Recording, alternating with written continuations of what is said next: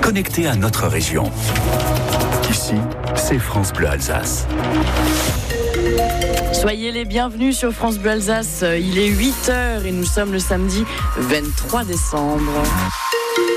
Vos informations tout de suite euh, avec Aurélie Loquet et puis le point météo qu'on fait avec vous depuis la page Facebook, c'est juste après.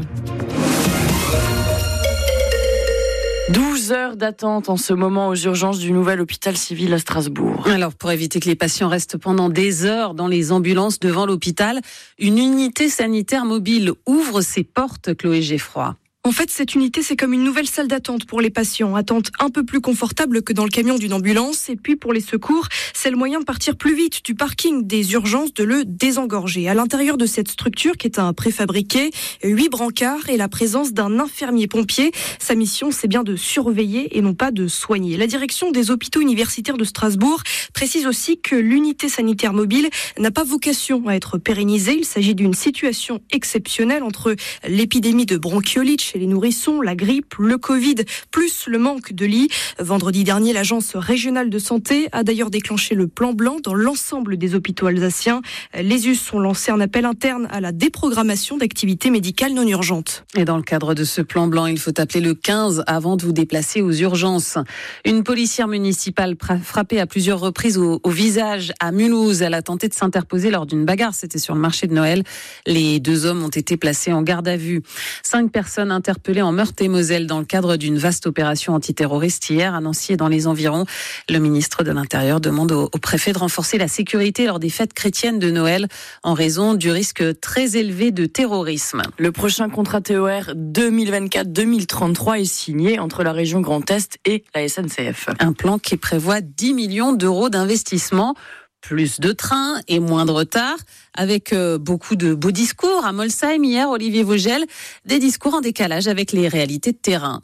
Rien ne va plus sur les rails d'Alsace depuis quelque temps entre retard et suppression qui empoisonnent le quotidien des usagers. Mais dans les discours officiels, nous avons réussi à améliorer la qualité de service, la ponctualité. Le décalage est total. Christophe Fanichet, le PDG d'SNCF Voyageurs, reconnaît tout juste qu'en lançant le REM l'an dernier, ils ont eu les yeux un peu plus gros que le ventre. J'en conviens, le début du REM a rencontré des difficultés de démarrage. On a eu un appétit de ferroviaire, comme ici vous avez un appétit de train euh, sans doute trop grand. Côté région, même décalage, Franck Leroy, le président, reconnaît quelques difficultés, mais dit que ça va mieux et il est persuadé que l'augmentation des amendes de retard fera tout rentrer dans l'ordre. Pour l'instant, si un seuil de tolérance de 6 minutes était euh, accordé à la SNCF avant que des contreparties sous forme d'amende tombent, ce seuil va descendre à moins de 3 minutes. Il y aura des amendes de plus en plus lourdes qui vont passer de 2 millions d'euros à 20 millions d'euros. Des discours qui ont provoqué la colère des représentants des associations d'usagers présents hier matin. François Giordani,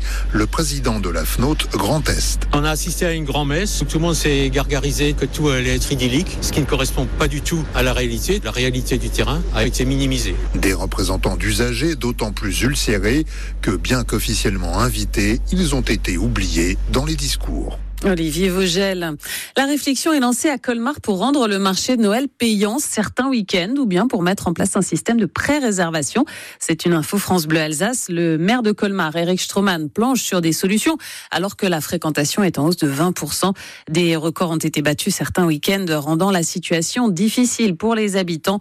Nous entendrons le maire de Colmar dans le journal de 9h. C'est un long week-end de repas de fête qui commence. À la maison, chez les grands-parents, les oncles, les tantes, des repas en famille qui n'en finissent pas. C'est ce qu'on apprécie hein, d'ailleurs, surtout quand il pleut, comme c'est le cas en ce moment.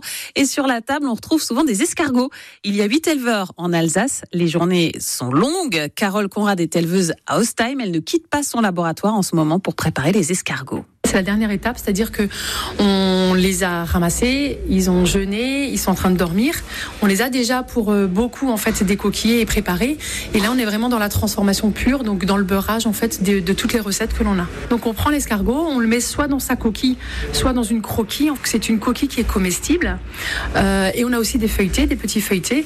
On met l'escargot dedans et après on va mettre en fait différentes farces. Souvent en fait, euh, l'escargot et le foie gras sont des sont des produits assez festifs et c'est vrai vrai qu'on a énormément de demandes pour, pour Noël, pour cette fin d'année. Souvent, les personnes se remémorent les tablés d'antan avec les grands-parents et tout ça, où c'était vraiment une coutume de manger de l'escargot à Noël ou à Nouvel An. Et il y a 700 000 escargots sur cette exploitation d'Ostime, des gros gris.